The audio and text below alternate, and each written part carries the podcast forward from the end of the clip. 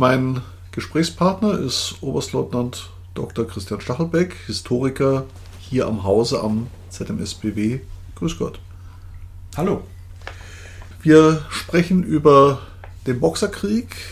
Wir sprechen über überseeische Unternehmungen, damals Expeditionen geheißen. Wenn ich an diesen Boxerkrieg denke, dann ist das eine Truppenzusammensetzung aus acht Nationen mit über 100.000 Mann, davon 20.000 Deutsche. In Rückblick nach diesem Krieg, wie geht das Militär mit den Erfahrungen um? Werden diese Erfahrungen ausgewertet? Gibt es so etwas wie modern gesprochen Evaluierungen? Ja, zunächst einmal vielen Dank für die interessante Frage. Zunächst einmal muss man davon ausgehen, dass natürlich ein Einsatz äh, oder eine Expedition, wie es zeitgenössisch hieß, mit über 20.000 Mann für das deutsche Militär in dieser Größenordnung natürlich was absolut Neuartiges war. Und von daher äh, begann eigentlich im Grunde genommen schon die Evaluierung äh, dieses Einsatzes, um den modernen Begriff äh, weiterhin zu gebrauchen, eben eigentlich schon während des eigentlichen Einsatzes, denn dieser Einsatz, dieser militärische Einsatz in China hatte für das preußische Kriegsministerium als die wir, federführende Behörde, verantwortliche Behörde, eine Art Testcharakter für überseeische Einsätze. Und insofern begannen also äh, die, die Deutschen, der deutsche Stab dort unter Waldersee schon relativ äh, frühzeitig dort ähm, Einsatzumstände wie Ausrüstung und, und äh, Gliederung von Truppen, gerade auch mit Blick auf die ähm, erfahrenen Kolonialstreitkräfte, mit denen man ja zusammenarbeitet, wie Briten und Franzosen, eben auszuwerten und das zu beobachten. Und äh, ganz interessant hier der britische Verbindungsoffizier im Stab Waldersees äh, Oberst James Grierson, der notiert in einem äh, Bericht Ende des Jahres 1900 äh, ganz markant, ich zitiere, die Deutschen sind immer am Fragen und Notieren. Also ich denke, das spiegelt ganz gut wider, äh, wie, äh, wie interessant letztendlich äh, dieser Einsatz für die deutsche Seite, das Neuartige war und dass man natürlich interessiert war, die, das Neuartige aufzunehmen und, und auch umzusetzen. Und insofern entstand dann auch noch während der Rückfahrt Waldersees von China nach Deutschland eine Denkschrift über Erfahrungen in China, die er dann äh, direkt an äh, Wilhelm II., also seinen Oberstkriegsherr, entsandt hat. Das waren im Grunde genommen zusammengefasste Einsatzerfahrungen der Expedition in China. Es ging also im Wesentlichen um logistische Elemente und auch äh, Truppengliederung, Einsatz von Pferden etc. Und am Ende empfahl Waldersee auch sozusagen eine, die Aufstellung einer eigenständigen Kolonialarmee. Denn man hatte ja Schutztruppen durchaus in den einzelnen deutschen Kolonien, aber ein Expeditionskorps, eine, eine Interventionstruppe sozusagen, die bestand nicht.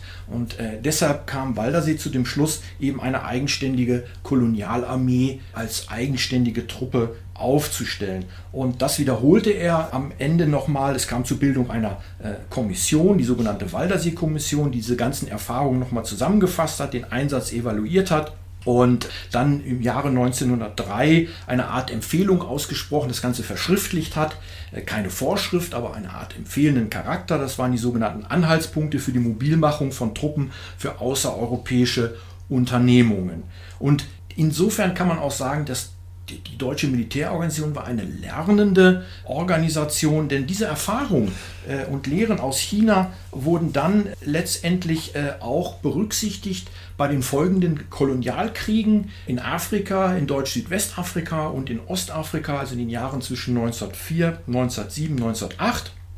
Und da hat man vor allen Dingen diese Maßnahmen, die getroffen worden sind, also Aufstellung der Truppe, wie sich sie auszurüsten und solche Dinge hat man also durchaus berücksichtigt. Und nach diesen Kriegen wurde wiederum eine Kommission eingesetzt, die sogenannte Südwestafrika-Kommission, die äh, dann Ende 1908 eingesetzt wurde und das Ganze nochmal über mehrere Monate äh, diskutiert hat. Die bestand aus unterschiedlichen Angehörigen, aus dem großen Generalstab, aus dem Kriegsministerium, aus dem Reichsmarineamt, dem Reichskolonialamt mit dem Kommando der Schutztruppen äh, was übrigens erst seit Mai 1907 bestand und die einzige zivile Behörde war, die äh, Befehlsgewalt über das Militär hatte, nämlich über die Schutztruppen in den Kolonien. Das war tatsächlich etwas völlig Ungewöhnliches in der verfassungsmäßigen Einordnung des Militärs äh, im Kaiserreich. Ja, also im Grunde genommen kann man sagen, äh, dass eben die deutsche Militärorganisation gelernt hat und auch die, das Beratungsergebnis dieser Kommission in Südwestafrika wurde dann sozusagen nochmal in Auszügen an die Truppe, an die einzelnen äh, kommandierenden Generale im, im Kaiserreich versandt, um sozusagen das in die Ausbildung der Truppen umsetzen zu können. Generell muss man allerdings sagen, dass eben äh, vor allen Dingen das, die Übertragung von Lehren aus den Kolonialkriegen auf den Kriegsschauplatz äh, in Europa, vor allen Dingen im großen Generalstab, auch im preußischen Kriegsministerium auf äh, eine gewisse Distanz gestoßen ist. Äh, man hielt das also für, für weit weg gelegene Kriegsschauplätze und diese Lehren waren eben nicht eins zu eins zu übertragen. Da steckt auch eine gewisse Ignoranz hinter, vermute ich, im Grunde genommen. Das ist auch im Nachhinein oft kritisiert worden, von, auch von Militärangehörigen in ihren Erinnerungen. Aber eben so ist man damit umgegangen, nicht mit Blick eben auf den hauptsächlichen Kriegsschauplatz, auf den das Militär auch ausgebildet wurde und strukturiert wurde, nämlich den großen Krieg in Europa. Also wir haben jetzt äh, vielen Dank gelernt. Es gibt also Auswertungen, modern gesprochen Evaluierungen. Es gibt Denkschriften und Sie haben zu Recht gesagt, das deutsche Militär ist eine lernende Organisation und sie ist offensichtlich danach eine kommissionierende Organisation. Warum nach all den Denkschriften, Kommissionen, Erfahrungen gibt es denn jetzt eigentlich keine Kolonialarmee? Ja, das ist eine, eine überaus äh, interessante äh, Frage und da stoßen wir natürlich auf mehrere Gründe. Zum einen, ich hatte das äh, eben schon angesprochen, äh, ein, ein wichtiger Grund bestand letztendlich darin, dass Deutschland ja nun mal eine klassische Kontinentalmacht war und insofern also der Kolonialkrieg also allenfalls am Rande eine Rolle gespielt hat. Die Bildung einer Kolonialarmee spielte im, im deutschen militärischen Denken jetzt nicht sozusagen die erste Geige. Äh, das muss man erstmal sagen. Das war eben ein ganz, ganz wesentlicher Grund, der dahinter steckte. Und was dann eben noch hinzukommt, äh, vielleicht der ein oder andere wird sich durchaus an, an, an Dinge erinnern, die auch bis heute Bestand haben. Letztendlich geht es in so einer bürokratischen Organisation. Ich habe ja eben bei den Kommissionen gesagt, also der Generalstab war beteiligt, äh, das Reichskolonialamt neu gegründet, äh, eben als Behörde, die eben diese, diese Kolonialeinsätze äh, auch gesteuert hat. Dann die, das Reichsmarineamt natürlich. Und da kommt es natürlich zu Ressortstreitigkeiten. Da geht es natürlich eben auch letztendlich darum, äh, wie viel Geld soll dafür aufgebracht werden, soll überhaupt Geld dafür aufgebracht werden. Äh, und so schiebt man sich sozusagen, alle wollen das, es wird auch in der Presse gefordert, es wird in der Militärpublizistik gefordert, wir brauchen eine Kolonialarmee. Ja, würde man sagen, alle nickten, aber dann sagten, äh, sagte die Masse der Leute, die damit daran beteiligt war aus den einzelnen Ressorts, aber bitte schön nicht finanziert aus meinem Ressort oder aus meinen Truppen. Also der Kriegsminister, der preußische Kriegsminister sagte dann natürlich, ja, das kann ja die Marineinfanterie der Marine übernehmen, dafür haben wir doch die Marineinfanterie. Und die Marine wehrte sich wiederum und sagte, nein, die brauchen wir eigentlich für unseren Kernauftrag, Kriegshäfen zu schützen, äh, also für andere Aufträge. Das kann doch bitte schön das Heer machen, die haben doch genügend Soldaten in den, in den einzelnen ähm, Armeekorpsbezirken zur Verfügung. Also man schiebt sich gegenseitig den schwarzen Peter zu und möchte eigentlich sozusagen hier nicht äh, die eigenen Belange, die eigenen Aufträge äh, damit äh, sozusagen bloßstellen, kann man äh, letztendlich sagen, für eine kostspielige Kolonialarmee, äh, wie auch immer man kann modern sagen, keine der Teilstreitkräfte, würde man heute sagen, äh, wollte seine eigene Schlagkraft äh, oder sein eigenes Aufgabenspektrum äh, einschränken, Schlagkraft schwächen zugunsten einer kostenspieligen Kolonialarmee. Das waren also wesentliche Argumente, die immer wieder dort auftauchten.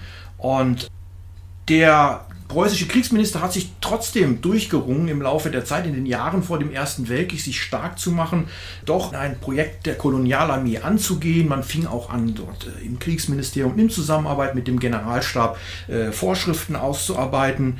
Allerdings auch da kam es wieder zu massiven äh, Streitigkeiten, auch zu, mit, der, mit der Marine. Hinzu trat auch ein, ein Spannungsverhältnis vor allen Dingen zum, zum, zum Auswärtigen Amt und zum Reichskanzler, die im Grunde genommen nicht wollten, dass der Kaiser in einer, einer, einer Phase der Entspannung vor dem Ersten Weltkrieg, wo man darauf setzt, auch mit den Briten einen Ausgleich zu finden, mit der Entente sozusagen, die Deutschland, man fühlte sich eingekreist, man fühlte sich bedroht und wollte da jetzt nicht noch zusätzlich durch, eine, durch einen zusätzlichen militärischen Zweig, will ich jetzt mal sagen, äh, dort noch zusätzliche Ängste schüren.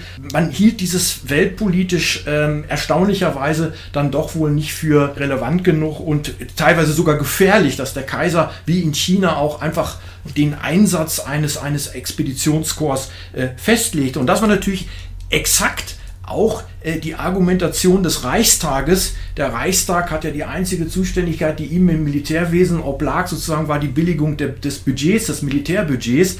Und auch der Reichstag hat sich also eminent dagegen gesperrt, das sozusagen hier Gelder freizumachen für eine, für eine Expeditions- oder, oder äh, Kolonialarmee. Natürlich aus dem Argument raus, um dem Kaiser nicht zusätzlich eine, eine, äh, ein Machtmittel in die Hand zu drücken für eine, für eine abenteuerliche, wie auch immer, Weltpolitik. Also da stießen erstaunlicherweise zwei, zwei Welten, die sich miteinander verbunden, also Reichstag tatsächlich mit Auswärtigem Amt und dem Reichskanzler.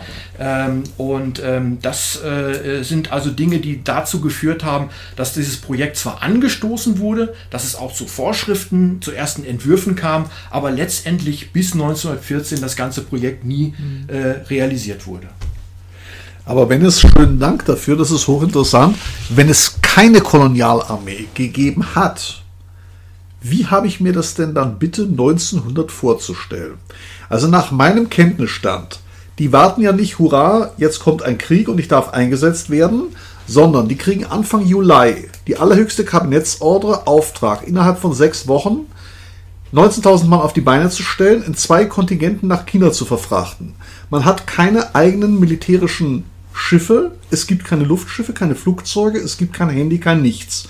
Also müssen die doch innerhalb kürzester Zeit 19.000 Mann aus allen Teilen des Deutschen Reiches aus dem Militär zusammengezogen haben oder aber sie haben die komplette Division in Marsch gesetzt.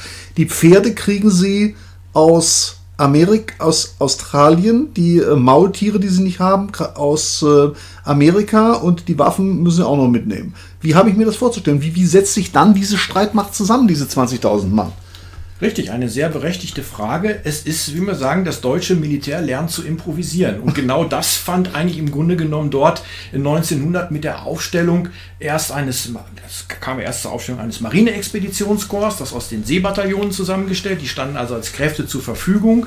Und auf der anderen Seite dann das, äh, die, das Hauptkontingent, will ich mal sagen, das Hauptexpeditionskorps, was dann in Marsch gesetzt wurde, wurde aus Freiwilligen zusammengestellt. Mhm. Äh, weil man eben die Wehrpflichtigen nicht, das war ja kein Krieg in dem Sinne, äh, sondern es war ein irgendwie gearteter Einsatz, eine, eine Expedition, in die man bezeichnet es immer als die Wirren in China, so war der zeitgenössische Begriff.